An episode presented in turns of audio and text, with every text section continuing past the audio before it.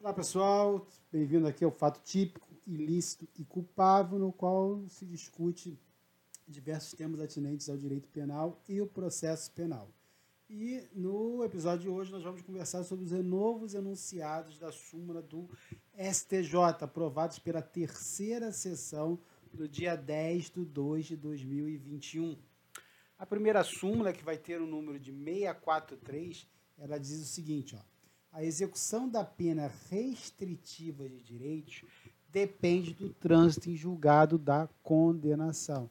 Então, ela, ela pacifica o entendimento de que não pode haver a aplicação antecipada, a aplicação provisória da pena restritiva de direito, sendo obrigatória a, pena, a, a condenação se tornar imutável pelo trânsito em julgado. É interessante fazer um paralelo aqui com a pena priva, é, é, privativa de liberdade. Por quê? Porque houve uma vacilação do entendimento do Supremo Tribunal Federal acerca da questão. Lá em 2017, 2016, houve decisões do Supremo entendendo que é possível, seria possível a aplicação provisória da prisão pena, isto é, da pena privativa de liberdade, quando já houvesse a condenação em segundo grau de jurisdição, isto é, quando o tribunal já tivesse confirmada a, a confirmado a condenação do juiz de primeiro grau ainda que não tivesse o trânsito julgado, porque ainda caberia o recurso especial ou recurso extraordinário para o STF. Então seria uma antecipação da aplicação dessa pena, seria a aplicação dessa prisão pena de forma provisória. Só que nas, ao julgar as ações diretas de constitucionalidade, número 43, 44 e 54, o Pleno do STF, em 2018, entendeu por maioria pela impossibilidade dessa aplicação provisória da prisão pena, dessa impossibilidade da antecipação, sendo obrigatório, sendo um requisito indispensável para aplicar essa prisão pena, o trânsito em julgado. Ele entendeu que o artigo 283 do Código de Processo Penal ele é constitucional, porque lá ele só, só permite dois tipos de prisão. Há a prisão cautelar, presente lá os requisitos lá dessa prisão cautelar, ou a prisão temporária ou a prisão preventiva, que ela tem caráter provisório, uma vez que ele visa garantir aí a instrumentalidade do processo e garantir a ordem pública, resguardar a ordem pública, ou eu tenho essa prisão cautelar, ou eu tenho a prisão em virtude de condenação criminal, sendo obrigatório o trânsito julgado. Esse entendimento é o que melhor se coaduna, na verdade, é o único que se coaduna com o inciso 40 do artigo 5 da Constituição Federal, que traz o princípio da presunção de inocência, tá certo? Ele diz lá que ninguém será. Artigo, inciso 40, não, inciso é, 57, perdão. Que ninguém será. Inciso 57. Ninguém será considerado culpado até o trânsito em julgado de sentença penal condenatória. Então, é o direito do indivíduo ser tratado como inocente até o trânsito em julgado da sentença penal condenatória. Ora, se eu sou obrigado a ele tratar como inocente, como eu vou antecipar essa aplicação da prisão pena, que só é aplicada porque eu considero culpado? Eu preciso que essa confirmação de culpa ocorra com o trânsito em julgado. Vocês imaginem a insegurança jurídica de você não ter uma pena definitiva, porque ainda cabe recurso especial extraordinário, e eu já tenho aplicação antecipada dessa pena. É um tratamento absolutamente injusto e absolutamente contrário a essa presunção de inocência. Na verdade, o que traria seria que após a condenação em segunda instância, eu teria a partir daí uma presunção de culpa, o que é absolutamente divorciado aí da previsão constitucional. Tá? Então eu tenho que ter a sentença transitada em julgado. E foi assim que entendeu o pleno, por maioria, do Supremo Tribunal Federal. E ora, se isso é assim para privativa de liberdade, quanto mais para restritiva de direito. Inclusive, analisando o caso específico da restritiva de direito, que é aquela pena pecuniária, aquela prestação de serviço à comunidade, entre outros, mesmo quando o STF entendia possível antecipação da privativa de liberdade, da prisão, não se entendia possível a antecipação da restritiva de direito. Porque nesse caso eu tenho o artigo 147 da Lei de Execução Penal, que é a Lei 7.210 de 84, que ele vai dizer claramente que a execução da pena restritiva de direitos ela depende do trânsito em julgado. Está lá no artigo 147.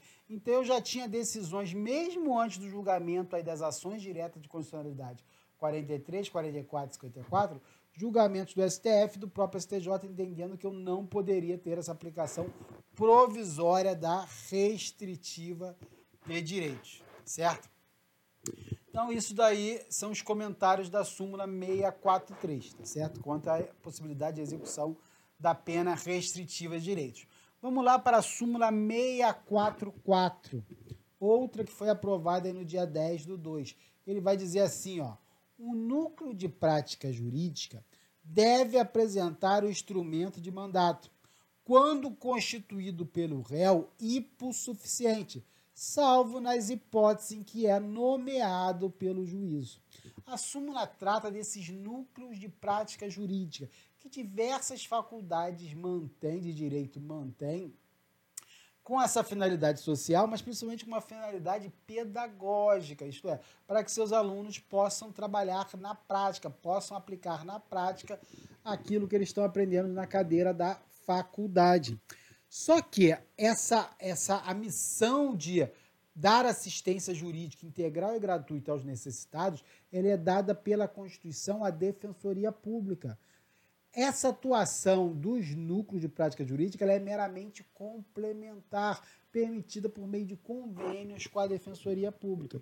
E a indagação é o seguinte, tá, mas se eu tiver esse núcleo de prática jurídica atuando, a ele se aplica as mesmas prerrogativas processuais dadas pela lei à Defensoria Pública em razão das peculiaridades de sua atividade? Por exemplo, lá na Lei Complementar 8094, que é a lei orgânica da Defensoria Pública, eu tenho lá atuação independentemente de mandato. Eu não preciso de mandato para atuar em prol de um indivíduo no processo penal ou no processo civil, salvo nos casos que for necessário poderes especiais. Mas o poder geral de, for, de foro, eu não preciso de mandato. Outra prerrogativa da Defensoria Pública muito importante é o prazo em dobro em suas manifestações e também a intimação pessoal com vista dos autos e não aquela intimação por publicação no Diário Oficial, por publicação de nota de expediente, não, a intimação tem que ser pessoal com vista dos autos. Isso tudo se aplica a esses núcleos de práticas jurídica na súmula aí, já era o entendimento do STJ, obviamente, ele só pacificou, só clarificou aí na súmula, que para o mandato é exigido do núcleo que apresente aí esse instrumento de procuração, dando ao indivíduo poderes para que o, o núcleo de prática jurídica atue na sua defesa naquele processo penal. Então, não se aplica de forma automática essa, esse, essa prerrogativa da Defensoria Pública. No caso do núcleo, obrigatoriamente eu tenho que ter um mandato. E o mandato não é nem para o núcleo, porque o núcleo em si não tem capacidade postulatória, mas para os advogados ou advogado que atua no núcleo. Tá certo?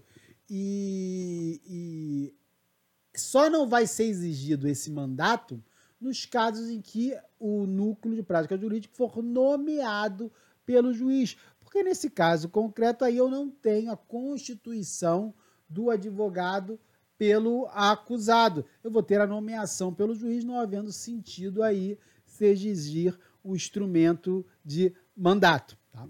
Lembrando que nós temos a súmula 115 do STJ, que já dizia que na instância especial é inexistente recurso interposto por advogado sem procuração nos autos. Então, se eu tiver um recurso especial interposto por esse núcleo de prática jurídica, por esse advogado do núcleo de prática jurídica, e eu não tiver o mandato, como ele é obrigatório, o recurso é tido como inexistente. Mas é claro que essa inexistência não pode ser declarada de pronto pelo relator sem oportunizar aí o advogado a regularizar e apresentar à procuração o mandato. Como diz lá o artigo 932 do Código de Processo Civil. Tá? Então, em relação ao mandato, é isso aí. Mas em relação ao prazo em dobro, se aplica ao núcleo o prazo em dobro? Interessante constatar que lá no processo civil, lá no parágrafo 3 do artigo 186, se diz expressamente que o prazo que esse núcleo, esse escritório de prática jurídica conveniado à Defensoria Pública, exercendo essa assistência jurídica gratuita, ele tem o prazo em dobro também. Está no parágrafo 3 do artigo 86. Então, no processo civil, ele vai ter o prazo em dobro. E no processo penal, vai ter, vai se aplicar essa disposição ao processo penal de acordo com a abertura existente lá do artigo 3 do CPP, que vai dizer lá que a lei processual penal admite interpretação extensiva, aplicação analógica, bem como suplemento dos princípios gerais do direito? Eu diria que sim, porque eu não tenho vedação expressa no CPP, não havendo qualquer problema na aplicação subsidiária do CPC, que é mais consentâneo ainda com o princípio da ampla defesa, do contraditório, tá certo? Só que não é o entendimento aí do STJ, nem da sexta turma, nem da quinta turma, que são as turmas que tratam do direito processual penal que, que o STJ faz nesse caso do prazo em dobro? Ele diferencia o núcleo de prática jurídica ligado à universidade pública do núcleo ligado à universidade privada. Se for público, ele defere o prazo em dobro ao núcleo. Se for ligado à universidade privada, não teria direito ao prazo em dobro. Em relação à intimação pessoal, já não é feita qualquer diferenciação. Se entende que o núcleo tem, seja da faculdade pública, seja da faculdade privada, ele tem direito à intimação pessoal. Esse é o entendimento do STJ, tá? Mas eu vou é, discordar desse entendimento, por quê? Porque há uma lei que trata sobre a concessão da gratuidade de justiça, que é uma lei antiga, de 1950, mas que ainda está em vigor, que é a Lei 1060 de 50.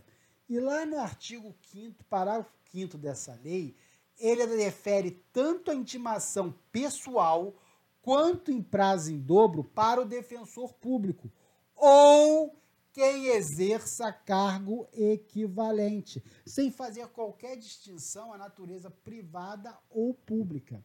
Então, eu entendo que se o legislador não claramente distinguiu, não caberia o intérprete distinguir. Tá? Agora, quanto ao mandato, Aí sim a Lei 1060 faz uma distinção entre público e privado. Porque lá no artigo 16, parágrafo único dessa lei 1060 de 50, ele dispensa o mandato somente quando o advogado é integrante de direito público, incumbido na forma da lei de prestação de assistência judiciária gratuita. Então, nesse caso aí, é até cabível fazer essa distinção entre a natureza pública ou privada da universidade.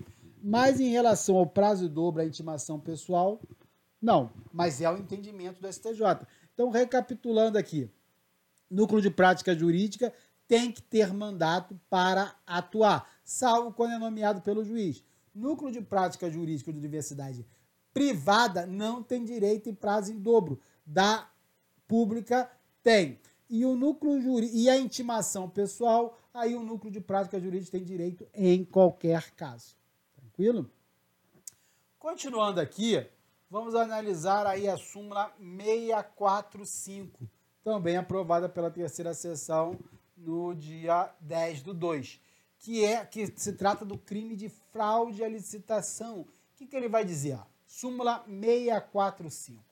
O crime de fraude à licitação é formal e sua consumação prescinde da comprovação do prejuízo ou da obtenção da vantagem. Essa fraude de licitação é prevista lá no artigo 90 da Lei 866 de 90, a nossa lei de licitações, que ainda está em vigor. E aí, é, para entender essa súmula, a gente tem que relembrar aquela noção de crime material, crime formal e de mera conduta, que está ligado à necessidade ou não de resultado naturalístico para a consumação do delito. Lembram dessa? Quando a gente fala de resultado, a gente pode falar de resultado jurídico ou resultado materialístico. Resultado jurídico, todo crime tem. O que é o resultado jurídico? É a lesão ou ameaça de lesão ao bem jurídico tutelado. Obrigatoriamente tem que ter. Agora, o resultado naturalístico, que é aquela mudança no mundo exterior, nem todo crime tem. E é e é aí que reside a diferenciação dessa classificação em crime material, formal, de mera conduta.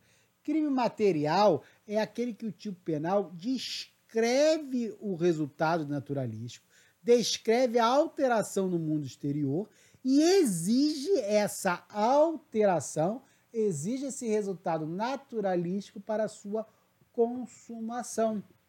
Vamos exemplificar, exemplificar o artigo 121 do Código Penal. Matar alguém. Qual é o resultado naturalístico aí?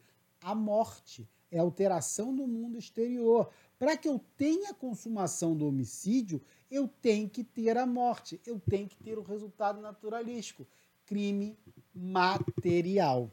Agora, já no crime formal, eu tenho no tipo penal a descrição do resultado naturalístico, mas ele não é exigido para a consumação. Como exemplo aqui, eu tenho o próprio artigo 90, a própria fraude em licitação, como expressa aí na súmula do STJ. Diz lá, artigo 90, frustrar ou fraudar mediante ajuste, combinação ou qualquer outro expediente o caráter competitivo do procedimento licitatório, com o intuito de obter, para si ou para outro, vantagem decorrente da adjudicação do objeto da licitação. Qual é o resultado naturalístico aí? É a obtenção da vantagem. É a obtenção dessa vantagem. Está previsto no tipo penal.